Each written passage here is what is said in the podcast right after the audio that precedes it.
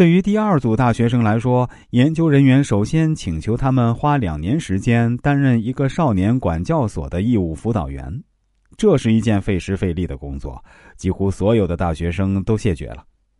他们接着提出一个小要求，让大学生带领少年们去动物园玩两个小时，不就两个小时吗？太容易了，一半大学生都答应了这个请求。在向别人提出自己真正要求之前呢，先向别人提出一个大要求，等别人拒绝之后啊，再提出自己真正的比较小的要求来，别人答应自己要求的可能性就会增加。比如我们在买东西的时候，假如我们的进价是一百块，而我们一口要价四百块，最终我们可能会以两百块成交。但是假如我们直接要价两百块呢，我们就很难以两百块的价格卖出。我们想向一个朋友借钱，如果想要借一万块，我们不妨狮子大开口，对他说：“我需要借十万块。”那假如他直接借给你十万，那更是意外的收获。不过他通常面露难色，借口自己这段时间也不方便、不宽裕，一时拿不出这么多来。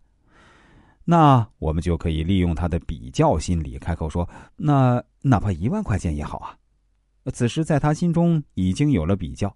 从十万块下降到一万块，感觉上好多了，貌似自己占了便宜，而且已经拒绝了十万块的要求，心里啊有了一定的内疚感。如果一万都不借，也太说不过去了。于是呢，一万块的预期目标实现了。我们接下来讲述一个主题啊，那就是红脸和白脸都要唱。要在社会上做到见机行事、一刚一柔，需要的脸孔不止成百上千。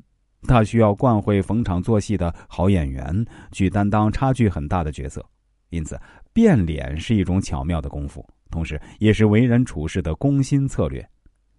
人际交往、谈判交涉、商场官场，必须懂得自保，方可取胜。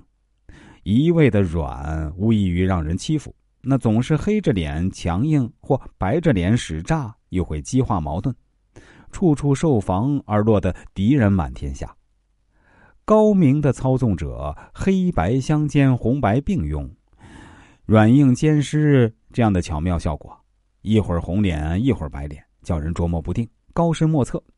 扮黑脸做莽汉，可杀灭对手的威风；做红脸好人，可以给人台阶儿，圆满收场。